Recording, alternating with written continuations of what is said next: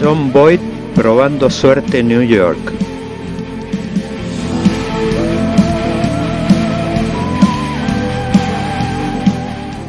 La mano justiciera de John Wayne matando a Liberty Balance.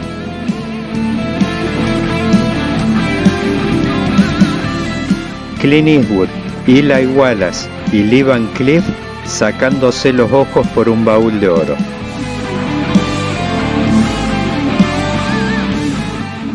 El duelo inolvidable entre Henry Fonda y Charles Bronson.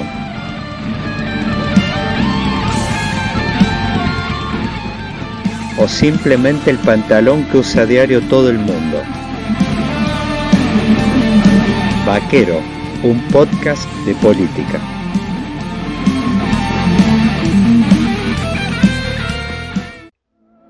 backstage del dólar, la inflación y el FMI pasan cosas más importantes como las batallas de fondo que se libran en el ámbito cultural. En ese plano, una de las referencias artísticas contemporáneas e ineludibles es Eugenio Cutica, un artista plástico argentino que vive desde hace años en un tranquilo suburbio de los Hamptons, Nueva York. Tras asistir a Taraxia, una espectacular muestra suya realizada en un hotel chic de San Telmo, quedamos en conversar sobre cuestiones que disparan ácidas polémicas que Eugenio no esquiva. Libre portación de armas, la cultura western, el feminismo, Estados Unidos versus China, sus sentimientos por la Argentina y mucho más. No se pierdan este alucinante mano a mano. Eugenio Cutica, muy bienvenido a este espacio Vaquero, un podcast de política. Hace tiempo, lo tengo hace unos dos años, y aprovecho siempre para hablar con personalidades de diferentes ámbitos, intelectuales. He conversado en alguna oportunidad con críticos de cultura y la verdad es que tuve el enorme placer no solo de conocerte, ya te había conocido en alguna fiesta, recuerdo en alguna, bala eh, en alguna gala de Valeria Massa, recuerdo haberte ah, visto. Sí. sí. pero Más, allá, más allá de eso, eh, tuve el placer de poder asistir a una, a una muestra tuya extraordinaria en San Telmo, en el Hotel Anselmo Hilton, eh, que bueno, ahí me encontré, yo había visto cosas tuyas sueltas, pero ahí me encontré con, con el trabajo tuyo en, la máxima expresión de primera mano y además en un ambiente que favorecía mucho la apreciación. Así que me quedé mucho tiempo, unas horas ahí, apreciando la, obra tuya y me encontré con algunas ventanas eh, que me dieron muchas ganas de conversar eh, con vos. Después, por supuesto, a raíz de eso, empecé a bucear el Facebook tuyo, donde veo que mantenés un intercambio, además con una, yo diría, hasta con una humildad, una actitud increíble que vos mantenés un intercambio muy plano con la gente que te plantea inquietudes y además lo haces, como vos decís ahí, o sea, jugás en los flejes, como dirían en el tenis, eh, eh, eh, al borde de lo que sería, no sé, la incorrección política, planteas muchas cosas interesantes. A mí me gustaría por ahí arrancar, Eugenio, además la bienvenida a este viaje extraordinario virtual hoy que me doy el gusto de hacer a los Hamptons y plantearte un poco por qué este espacio se llama Vaquero, un podcast de política.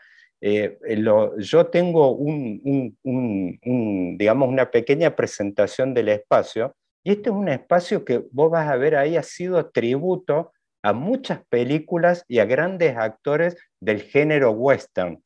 Eh, John Wayne, eh, Henry Fonda, Charles Bronson, y en particular cuando arranco la presentación, tributo a una película sobre la que se han escrito un montón de tesis, de, hasta de doctorados en Estados Unidos, que es El hombre que mató a Liberty Balance, que ahí lo vemos a John Wayne en su máximo esplendor, y a eh, James Stewart. Eh, y, hay una escena que yo la menciono ahí en particular, donde James Stewart es un abogado joven, muy idealista, que llega a un pueblo a tratar de imponer la ley y el orden. ¿Y qué es lo que se encuentra? es que él, eh, todo debilucho, se encuentra con que es presa de las mafias y de poderes oscuros, y es como que no puede, más allá del idealismo con el que llega al pueblo, y es como que en un momento hay una escena que es un duelo, donde el, mafioso, que se llama Liberty Balance, eh, lo desafía a duelo y este abogado se va a enfrentar, lo van a matar, y es como que se mete en el medio John Wayne, por supuesto no diciendo nada, y lo mata a él. Es como que no hay posibilidad de imponer la ley y el orden si no hay alguien que también acompañe esto con la fuerza. Bueno, bueno muy bien, estoy muy de acuerdo. Eh, eso, porque, bueno, me gustaría que yo te, tiro este disparador. Sí, estoy muy de acuerdo con esto que decís. La gente yo escribía hace poco, hice un posteo sobre que se llama el síndrome del cardumen. Mm. La gente cree que por el número de personas en oposición, simplemente por el gran número, van a poder eh, frenar a los depredadores. Depredadores son los dictadores de turno, ya sea de izquierda o de derecha, haciendo manifestaciones eh, de millones de personas. Pero eso es precisamente lo que hacen los cardúmenes de sardinas.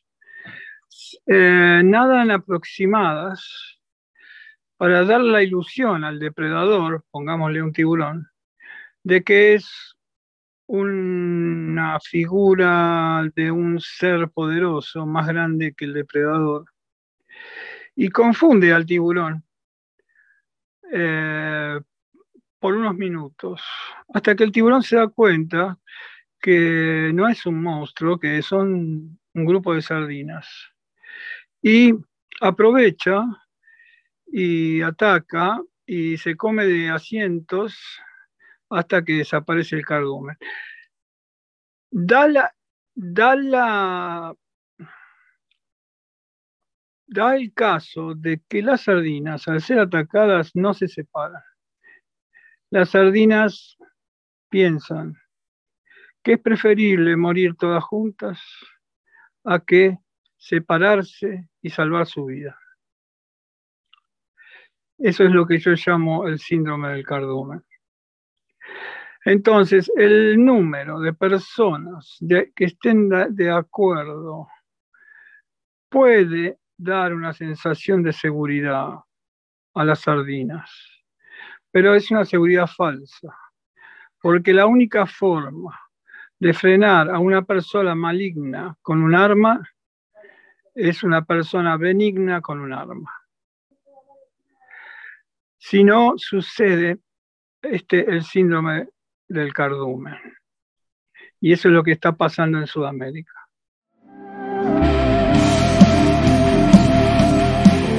John Boyd probando suerte en New York. Me, gustaría ahí entrar. Eh, fíjate, yo empezamos con esto un poco de Liberty Balance, que qué sentido tiene hablar de la ley y el orden cuando no le acompaña la fuerza. Y vos ahí me, me interesa mucho eh, algo que vos también lo he leído en algunas notas tuyas, una idea que la verdad es que es raro inclusive que lo plantee alguien desde el ángulo, eh, quiero plantearle a los oyentes por ahí, a los que en una de esas escuchen esto y todavía no han tenido la oportunidad de aproximarse a tu obra, que sos uno de los artistas contemporáneos más importantes que hay a nivel mundial y no solo, y además, por supuesto, un orgullo eh, de, algo que después vamos a conversar un poquito, que es por ahí tu distanciamiento, del, por ahí del sentimiento de, la argentinidad. Pero eso lo, vamos a dejar un poquito para después. Pero vos planteas algo que lo he visto en varias notas tuyas, donde vos hablas de una triple condición del sacerdote, el mercader y el guerrero. Y yo, yo, ahí un poco quería eh, plantear algo que la verdad suena muy fuerte y por ahí nosotros abrimos ya esta ventana, un poco por qué vos planteás y sobre todo haces énfasis en esta tercera condición, que es raro, no se escucha hoy, inclusive estas palabras por ahí entran dentro de esta cultura que uno podría llamar de la cancelación, que también vamos a tocar el tema, pero vos haces énfasis ahí en la condición de guerrero que tiene en cierta medida un artista también. ¿Cómo, ¿cómo has llegado a, esa, a esa idea? El 99% de los artistas tienen muy desarrollado el sacerdote, ¿no? Es eh, como una conexión con la espiritualidad, porque el arte es espiritualidad pura. Arte significa herramienta, ars en latín, y te viene de teo, o sea, es la herramienta para llegar a Dios. Los templos religiosos tienen arte, pero no es que el templo hacia el arte que está en, eh, eh, en sus edificios, sino que es el arte que hace al templo. El templo le saca al arte su carácter espiritual. Entonces la gente se queda en estado de perplejidad ante grandes obras artísticas en su interior. Eh, o sea que el arte es una manifestación del ser humano antes de nacer que tenemos, de conexión con lo divino. Por eso somos seres humanos. Por eso hay arte en todas las civilizaciones, en todos lados. El arte, podríamos prescindir del arte para vivir, pero el arte está en todas partes. Entonces, esto significa que hay una gran necesidad de arte porque tiene un poder redentor en los seres humanos tiene el poder de transformar la realidad. Entonces, volviendo a lo que me planteabas del guerrero, eh, lo que carece en la mayoría de los artistas es en un sentido del mercader, es decir, vender su obra y saberse vender. Que eso también se aprende, es una técnica. Y también el guerrero. El ¿qué, ¿Qué papel cumple el guerrero en un artista? El guerrero es el que aprende a soportar las críticas. El guerrero es el que se defiende de las envidias, que en el ambiente artístico son muchas. El guerrero es el que persiste, es el que tiene la tenacidad para continuar, es el que cuando caemos ante una frustración, se levanta y empieza de nuevo. Eh, los artistas en general no les importa desarrollar el guerrero y por eso fracasan. Primero viene esta conexión espiritual, ¿no es cierto? Y después saberse vender. Una vez, si la conexión espiritual es real y es fuerte y puede ser transmitida, puede llegar ese mensaje a la gente, esa conexión espiritual atrae la abundancia. La abundancia en todo sentido, abundancia de amor, abundancia de relaciones, abundancia también de dinero. Y es ahí donde tiene que aparecer el guerrero para proteger al sacerdote y al mercader. El sacerdote y el mercader sin el guerrero no pueden durar mucho tiempo. La mano justiciera de John Wayne matando a Liberty Balance. Ahí, ahí en esa analogía que vos usabas entre el cardumen y el tiburón, es como que el, artista, o por ahí, yo diría esto lo extendería a los líderes, a, los intelectuales, eh, eh, en todos los órdenes, que el que no se anima a desarrollar esa faceta del guerrero, por ahí está tentado con ubicarse del lado del cardumen y no del tiburón, ¿no? Sí, muy bien. Lo que habría que hacer, eh, volviendo a esa metáfora, es ser un cardumen, pero de palometas, no de sardinas. Nadie le puede ganar a un, a un cardumen de palometas. el cardumen de palometas es invulnerable. Entonces, ¿por qué? Porque son peces que tienen dientes filosos en sus mandíbulas, que se saben defender y que se defienden en grupo. Y nadie se mete con ellas. No hay depredador. Eh, esta es una metáfora de lo que deberían hacer las democracias y las repúblicas con sus derechos civiles, su, su división de poderes, etcétera, etcétera, que ha sido una idea genial que ha tenido la ilustración en el, eh, a finales del siglo XVIII en distintas revoluciones como la americana y la francesa, de limitar el poder personal de ciertos líderes que después terminan siendo corrompidos por el propio poder que tienen. Y la solución a eso es ser un cardumen de palometas. Y te voy a poner un ejemplo más. Grandes intelectuales hubo en esa época que se carteaban. Por ejemplo, Moreno, Belgrano se carteaban con Washington y con Jefferson. Y así también con Bolívar.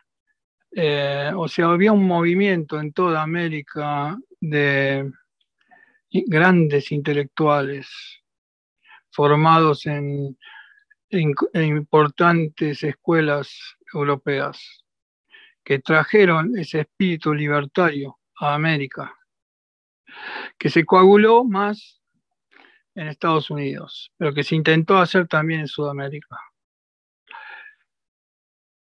¿Por qué no se pudo en Sudamérica? Porque los estos intelectuales de Norteamérica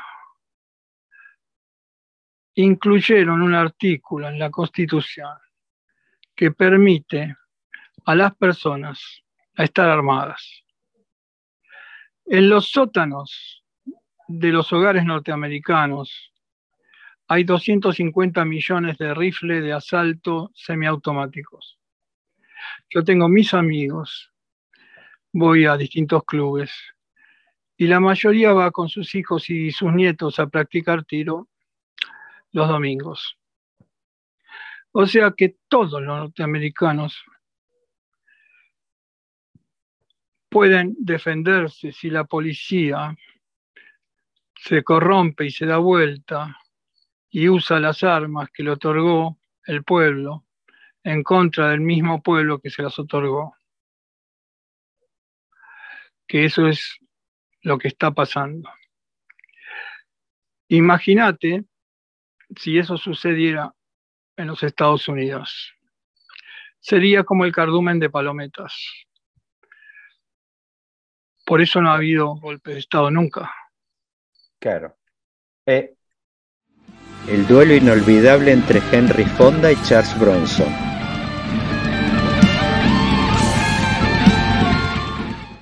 Perdón, Eugenio, ahí me gustaría meterme, vos es como que veo que hay un corte que haces entre sistemas abiertos democráticos y las autocracias o sistemas...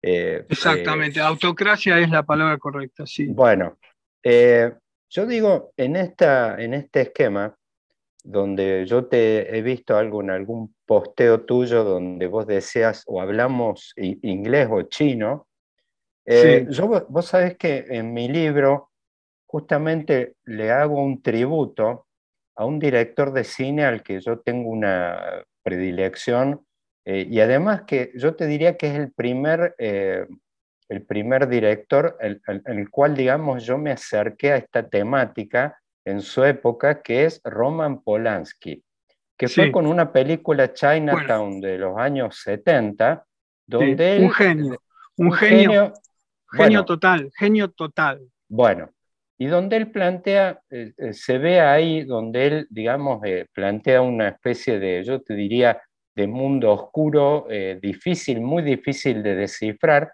los códigos culturales del mundo chino. Y yo ahí me quería meter en un temita donde nosotros estamos en un estado de evolución, es como donde los regímenes, es como que el perfil del conflicto ha cambiado aunque persiste. Es como que hay un conflicto en las tres grandes civilizaciones milenarias de Oriente, yo diría ahí Rusia, Irán y China, con los sistemas y la cultura occidental. Y eh, en este esquema veíamos hasta el final de la Guerra Fría, justo ha muerto Gorbachev, vemos de que eh, eh, ahí estaban en pugna dos sistemas económicos diferentes, el capitalismo y el comunismo. El conflicto ha evolucionado y China se ha convertido en la faceta económica al capitalismo con una furia inusitada en muchos aspectos. Ahora, en muchos aspectos que tienen que ver con la cultura, eh, obviamente que no, vemos eh, a, menudo noticias, esquemas de represión, de, digamos, de cancelación. Uno hace una búsqueda en el Google de China y está todo tabicado, pero sin embargo, Occidente, así como Oriente, importó el sistema económico este desarrollado de este lado, es como que Occidente ha empezado a incorporar ciertas mañas de autoritarismo y no fue casual que yo te hiciera referencia a Polanski, que ha caído dentro de este ambiente de la cancelación. Eh, no, no puede ser mencionado en muchos ámbitos. Hay periódicos de Inglaterra. Polanski es un perseguido, ¿no? Bueno. 50, 50 años perseguido. Por un tema que bastante turbio que no, se sabe con certeza. Bueno, ahí, ahí me quería meter, eh, Eugenio, a que charlemos un poquito en cierta forma de esta lucha, podríamos decir, este estado de esta nueva, no, no, no sería muy preciso hablar de nueva guerra fría, una guerra con otros condimentos, pero donde empiezan a desarrollarse estas tensiones, pero dentro de los mismos ámbitos de los sistemas occidentales, o sea, mañas de sistemas autoritarios, cultura de la cancelación, eh, abusos y toda una serie de cosas que yo he leído varias cosas tuyas en los posteos, donde vos decías, por ejemplo, lo mencionabas con el caso de algunos artistas de que aparecen iniciativas como de eliminarlos de la memoria eh, inclusive Tarantino, por ejemplo, otro director de cine que no puede ser mencionado en muchas columnas de periódicos de Inglaterra y de Estados Unidos. Bueno, todo eso figura en un plan que se hizo en 1990 que se llama el Foro de San Pablo. Eh, yo te puedo hablar de este tema, pero necesitaría como dos minutos, porque es un poquito complejo en 1989, cuando, en el 89, cuando cae el muro de Berlín, los eh, dirigentes comunistas se preguntan, ¿qué hacemos ahora? Porque se termina dando cuenta, eh, se terminan dando cuenta de que ningún trabajador del mundo quiere hacer la revolución armada. En realidad, en ese momento, todos los trabajadores del mundo querían trabajar para una multinacional, tener un mes de vacaciones, tener seguro médico, etcétera, etcétera. Entonces, estos autócratas se preguntan, ¿y ahora qué hacemos? Entonces se reúnen en la ciudad de San Pablo en 1990 y deciden cambiar su estrategia de una revolución armada por una revolución cultural. Entonces van penetrando en el lenguaje simbólico de las repúblicas y de las democracias. ¿Dónde se maneja el lenguaje simbólico? En el arte, en los museos y en las escuelas.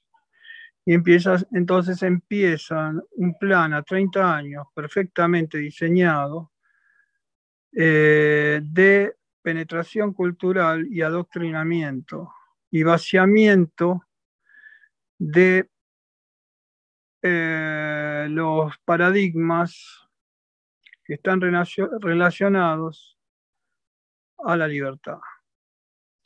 A tal punto llegamos hoy en día en la Argentina que los, uno dice, pero ¿cómo puede ser? Es un estudiante, es un graduado universitario y dice semejantes burradas. Bueno, la razón es que por ser graduado universitario ha estado más tiempo en la deseducación de las clases de educación que han sido corrompidas. Entonces terminan siendo universitarios analfabetos. Esto fue un plan que se llevó a cabo durante 30 años, con mucho éxito, porque ahora la gente en general está propiciando su propia inconveniencia. Está, la gente está eh, dándole soporte a su propia esclavitud. Em, y esta es la situación en que vivimos ahora. Esta es la última fase del plan del Foro de San Pablo. Dentro de ese plan está también hacer un revisionismo histórico y destruir la reputación de las grandes personalidades de Occidente a emular por los valores que han sostenido, los inventos que han creado, la ciencia, las artes, etc. Entonces, vas a ver en todas partes, más que nada en Sudamérica, que se inventan nuevas biografías de, personas, de próceres, de la cultura. Comúnmente se dice que son muy buenos artistas, pero que eran pésimos como eh, personas morales y éticas. Entonces se está tratando de vaciar a la cultura de modelos a seguir. Ese era esos otros los artículos del, del Foro de San Pablo. Bueno, fue todo un procedimiento que se hizo, que ahora está teniendo mucho éxito en Sudamérica porque está a punto de caer, están a punto de caer todas las repúblicas y Sudamérica transformarse en un continente autocrático. Ya ahora con las elecciones de Brasil, que es muy probable que gane Lula, ya cae toda Sudamérica. Con la victoria de Petro, que, es, era un terrorista, Petro mató y ahora es elegido presidente de Colombia. O sea que ahí tenemos la fuerza, pero no al servicio del bien, sino al servicio del mal, que va avanzando por sobre la calidad de vida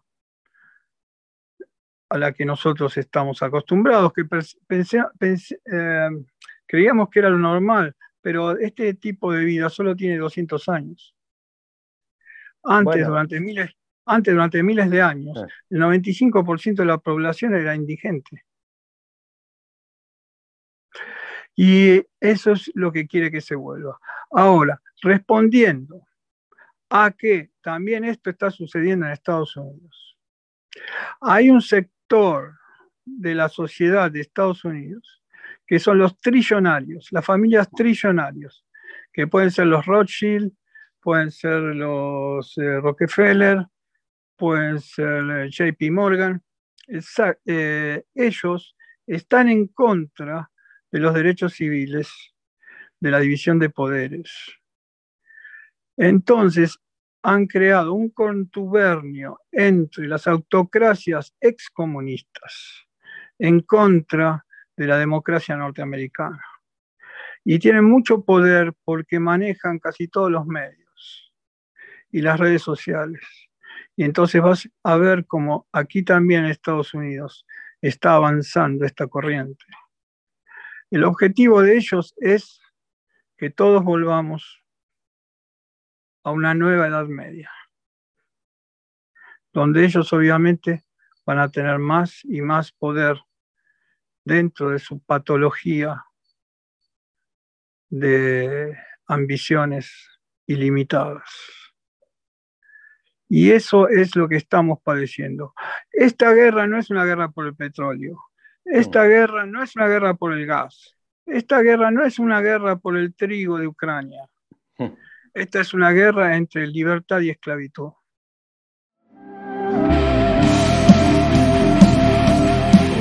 John Boyd probando suerte en New York.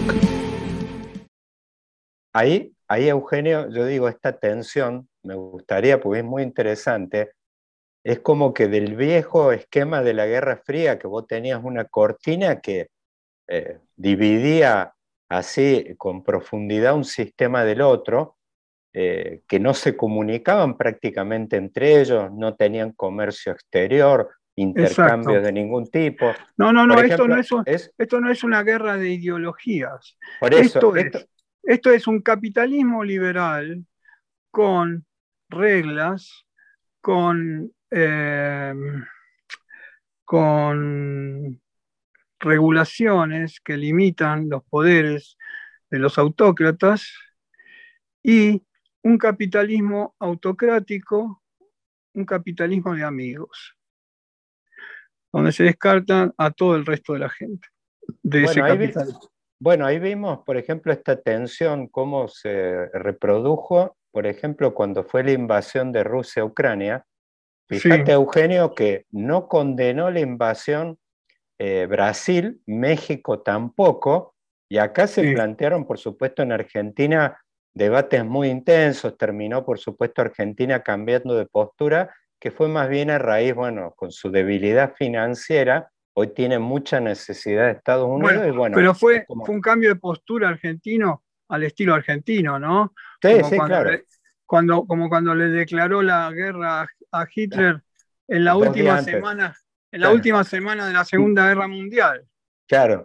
Entonces, ahí, Eugenio, ahí me gustaría entrar en dos cuestiones que vos también has tocado e inclusive las has representado magistralmente en varias de tus obras, eh, una de las que yo tuve la oportunidad de ver acá en Anselmo, eh, que es eh, en esta guerra que tiene un montón de condimentos y está focalizada más bien en la cultura, que vos decís, dinamitar, agrietar lo que sería todo el sistema ideológico, cultural, la evolución de Occidente, aparecen dos eh, actores acá eh, muy centrales que vos has tocado. Por ejemplo, uno es el tema de la familia, el esquema familiar tradicional, por ahí más cultural de Occidente, y después otro, la mujer en particular. Vos tenés unos cuadros y en las obras, eh, muy, muy, acá en, había unas sillas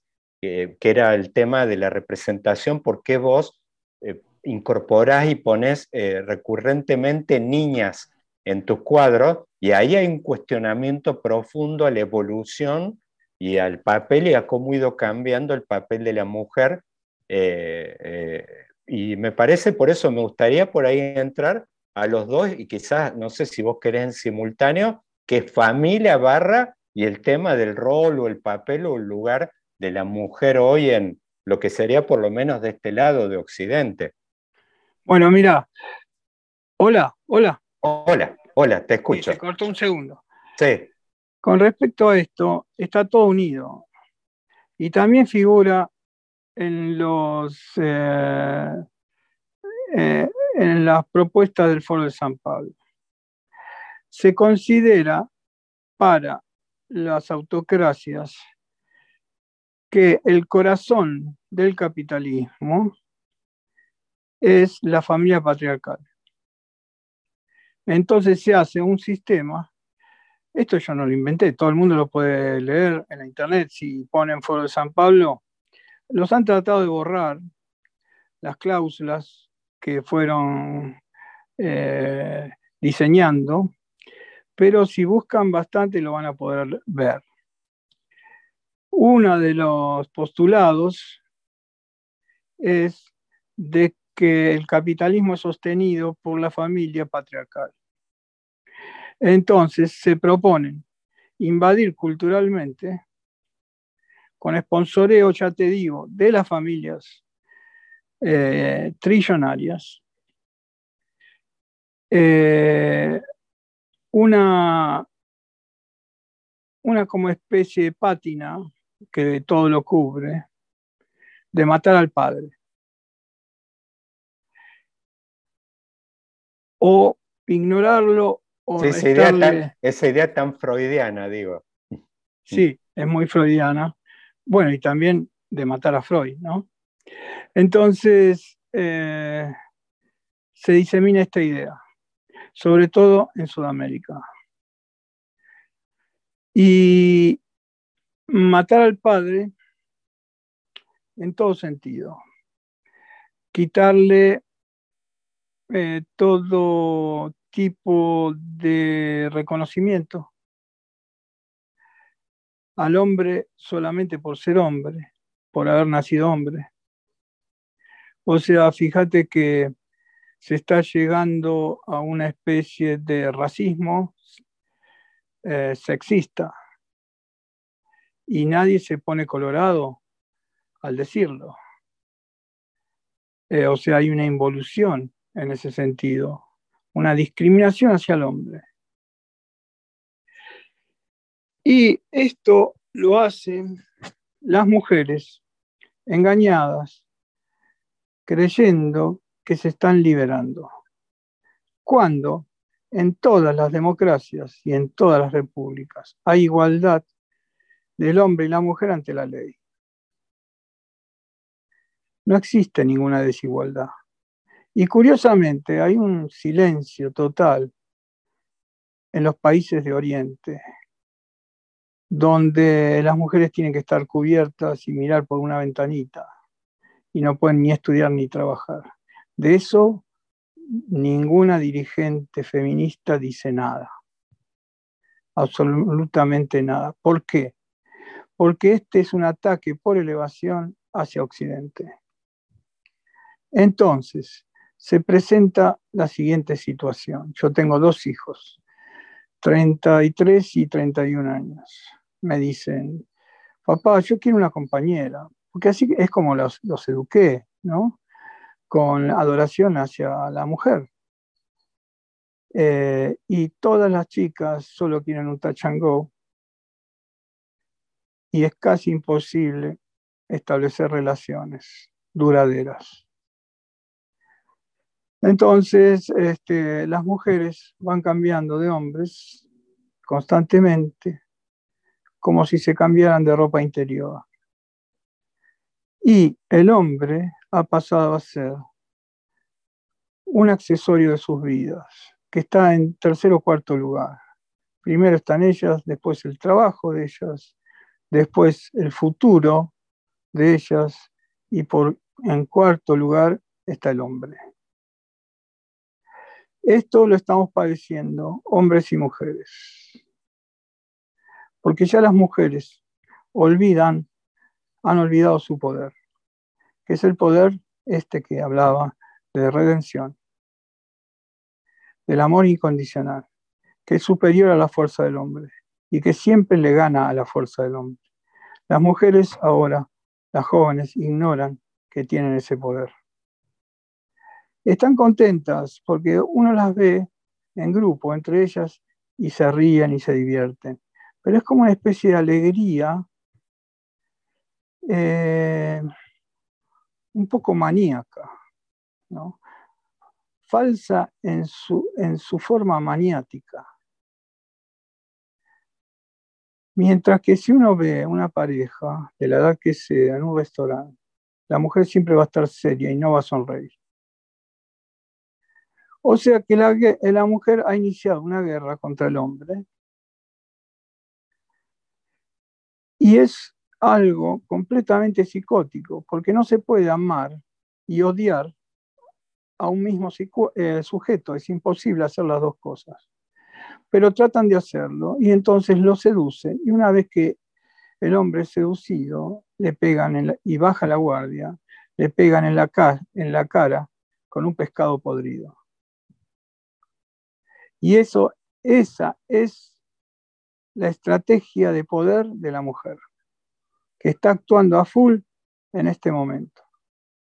Eh, por eso, en este momento hay una tragedia tremenda. Hombres y mujeres nos sentimos solos. Una soledad existencial tremenda, porque hay un desbalance total entre el yin y el yang. Ya nadie quiere ser yin, nadie quiere ser mujer. Las mujeres no quieren ser mujeres. Y surgen estas especies de parodias de mujeres, que son, que es la cultura trans, que es como una caricatura de la mujer, por ausencia de la feminidad verdadera, que todos extrañamos. La niña que pinta en mis cuadros es la feminidad verdadera, que está en un pedestal que es una silla, el instrumento del conocimiento. Y ella mira hacia el horizonte, que es la mirada que no se posa en la materia, que es la mirada de la conciencia, y que está esperando.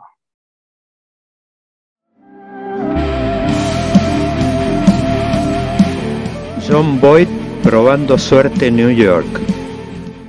Eugenio, vos ¿Cómo ves en estos sistemas nuestros abiertos donde estamos agrietados o penetrados por adentro?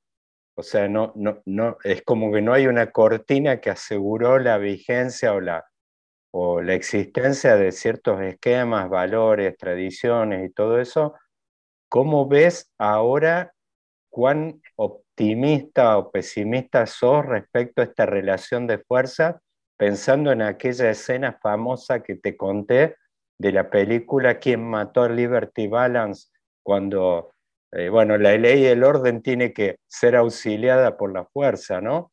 Eh, Exacto.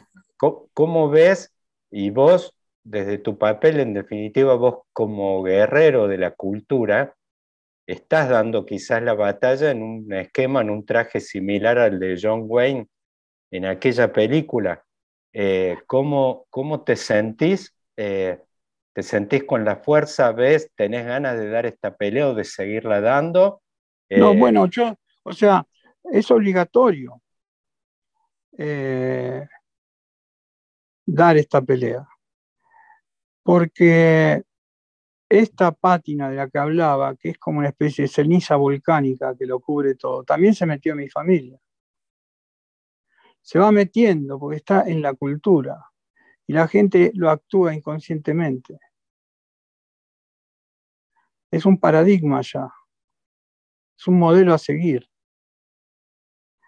Entonces, como te decía, todos somos infelices por esto, de alguna manera. Es una situación psicótica. ¿Cómo puede ser que la mujer le declare la guerra al hombre? Entonces el hombre no quiere competir con la mujer.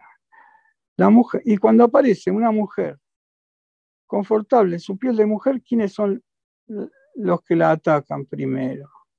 Las otras mujeres, las mujeres hombres, la destruyen. Porque hay tan pocas mujeres mujeres que cuando aparece una, los hombres se vuelven locos. Los primeros que atacan a la mujer, mujer, son las mujeres. Entonces estamos viviendo esta guerra sexista que no tiene, que, es, es, un disparate. Y estamos todos solos y todos sentimos que nos falta algo. Ahora, la mujer siente que le falta algo, pero ya perdió de vista qué es lo que le falta. Porque nuestras bisabuelas tenían muy claro el poder de la mujer.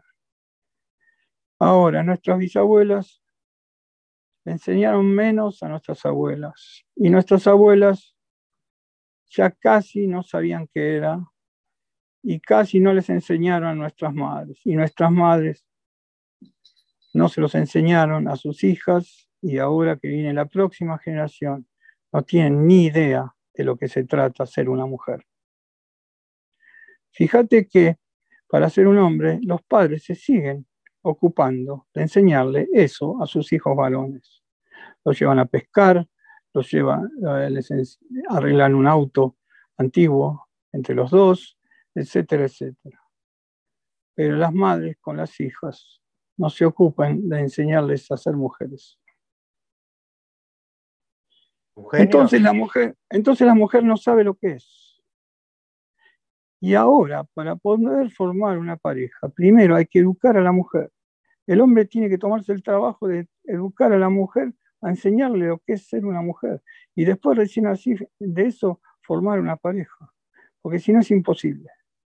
Eugenio, para no abusar más de tu tiempo, Eh, me gustaría entrar por un minuto por ahí para cerrar esta charla extraordinaria de Vaquero, un podcast de política, que como te decía yo, tributo a los grandes héroes de mi infancia y a, quienes desde ese género tan extraordinario como el western plantearon muchos temas de fondo. el western, el western ah, mm. es la Ilíada moderna. Mm. El western es la épica. El western es el arte, es la belleza, es la belleza de lo heroico. Es el triunfo, como vos decís, de la orden, del orden y de la ley sobre el buen salvaje, buen entrecomilladamente salvaje. ¿No es cierto? Es el triunfo de la civilización. Entonces, un western no es simplemente un western para entretenimiento, tiene mm. todo un mensaje filosófico detrás. Eh, y, que, y que después fue evolucionando a otra pasión que compartimos ambos, que son las motos. Eh, ah, bueno, obviamente. la, moto, eh, la moto es un vehículo zen, es un vehículo totalmente heroico. Claro. Este, la, moto, la moto es un vehículo épico. Ya entra dentro de la épica.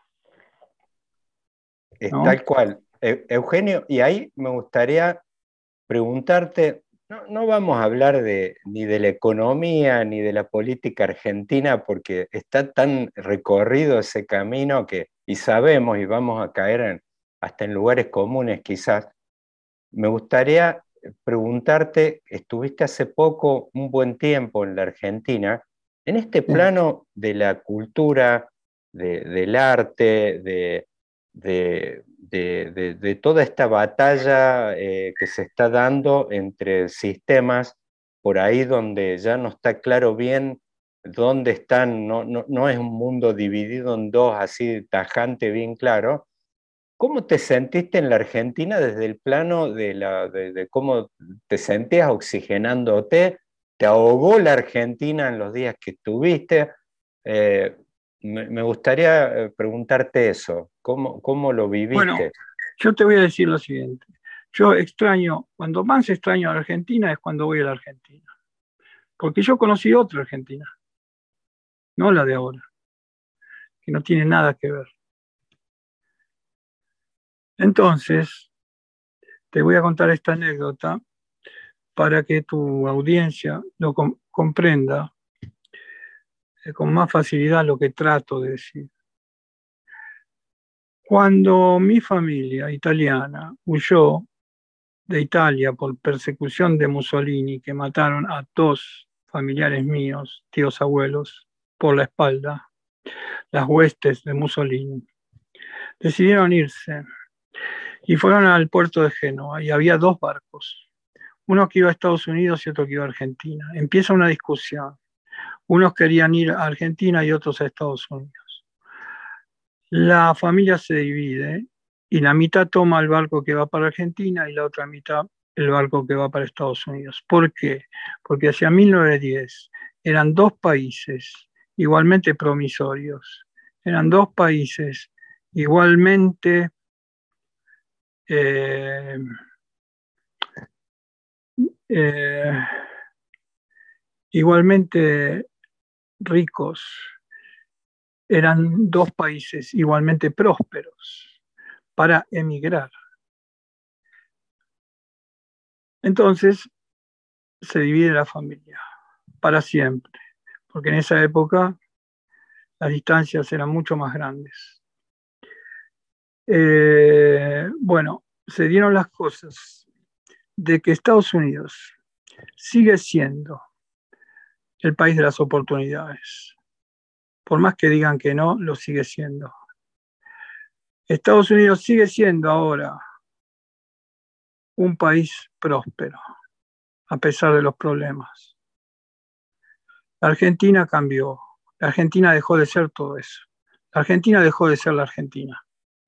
¿Culturalmente te sentís cómodo hoy en Estados Unidos?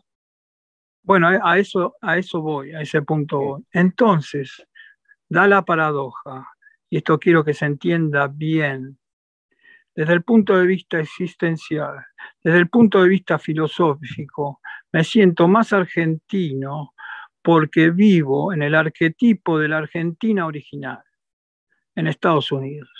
Yo me siento más argentino en Estados Unidos que en la Argentina.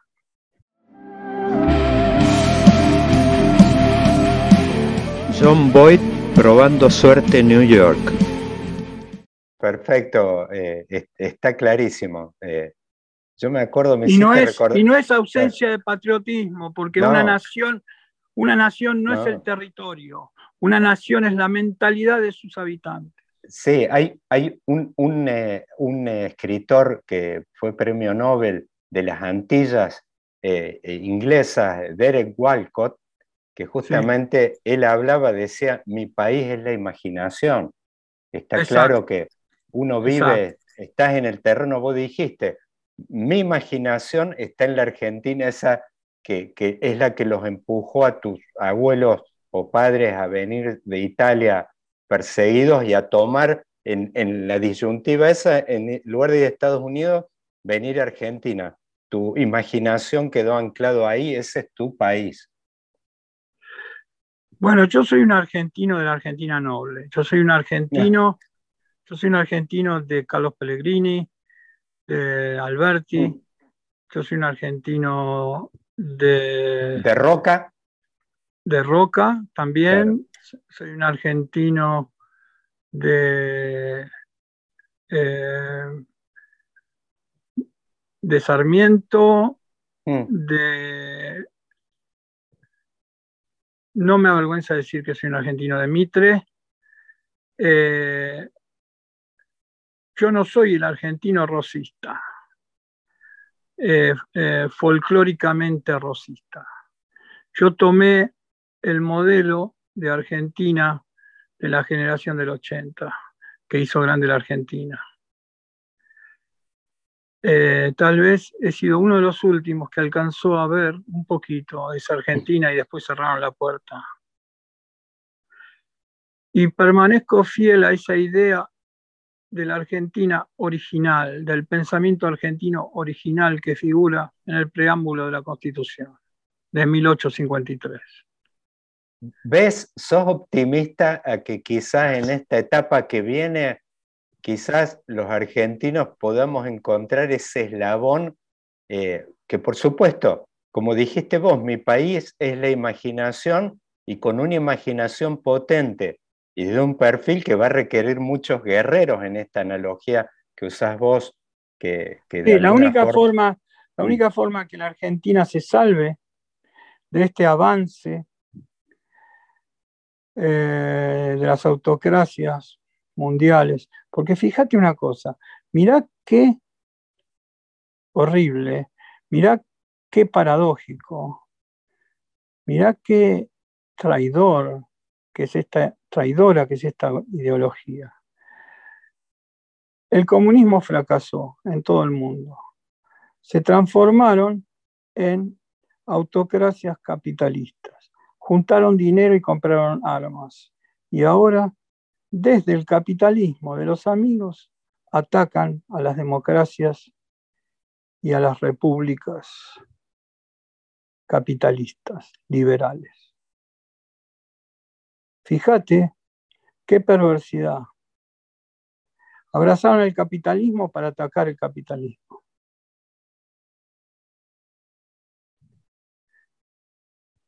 Sí, es, un, eh, por eso, es un, estadio, por eso te decía yo, de evolución, donde por ahí tu adversario adquiere tus herramientas. Yo diría, Exactamente. En, la, profesión tuya empieza a pintar con tus pinceles, con tus colores, con tu estudio, pero por supuesto por ahí las aplica a otros objetivos. No, no solamente eh, produce un plagio, sino mm. que los vende a 10 veces menos y te destruye tu economía. Claro. ¿Y, por, qué los eh, puede, ¿Y por qué los puede vender a 10 veces menos? Porque no estuvo 50 años para crear su propio estilo. Lo copió, le costó mucho menos. Y por eso los puede vender a 10 veces menos. Sí, claro. Bueno, uno lo ve en los productos hoy que predominan. O sea, los viejos esquemas, si vamos a hablar de las motos, no el mundo de las motos, muchos de los artefactos, de las cosas que había antes, estaban hechos para perdurar muchísimos años y uno ve hoy todas estas cosas de plástico que, que duran, tienen un montón de problemas y que tienen obsolescencia, ciclos de vida cortísimos. Exactamente, la palabra es, eh, la frase es obsolescencia programada. Tal cual, tal cual. Eugenio, eh, no, no te, la verdad que te agradezco mucho este viaje a los Hamptons eh, desde Buenos Aires hoy. Espero que sea apenas el primero y que tengamos la oportunidad por ahí de reproducir otra charla pronto, quizás en, el, ámbito de tu estudio o, acá en alguna muestra que hagas en Buenos Aires. Y yo es mi deseo que hayas podido grabar esta conversación porque me gustaría postearla. en, las redes, tengo 70.000 seguidores. Está grabada. ah, bueno, perfecto. Si me la hacen llegar, por favor. Está grabada. la, la, voy a postear para que todos la vean.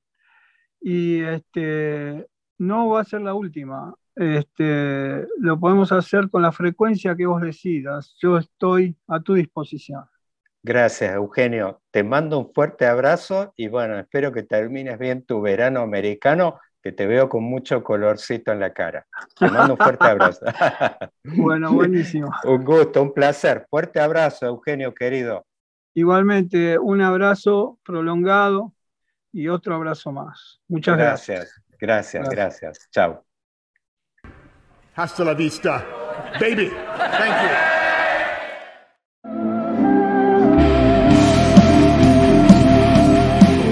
John Boyd probando suerte en New York.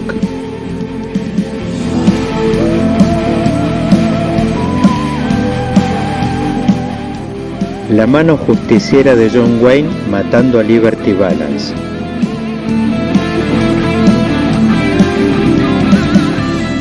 Clint Eastwood, Eli Wallace y Lee Van Cliff sacándose los ojos por un baúl de oro.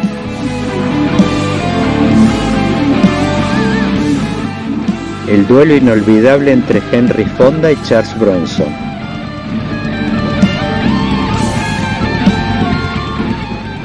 O simplemente el pantalón que usa a diario todo el mundo. Vaquero, un podcast de política.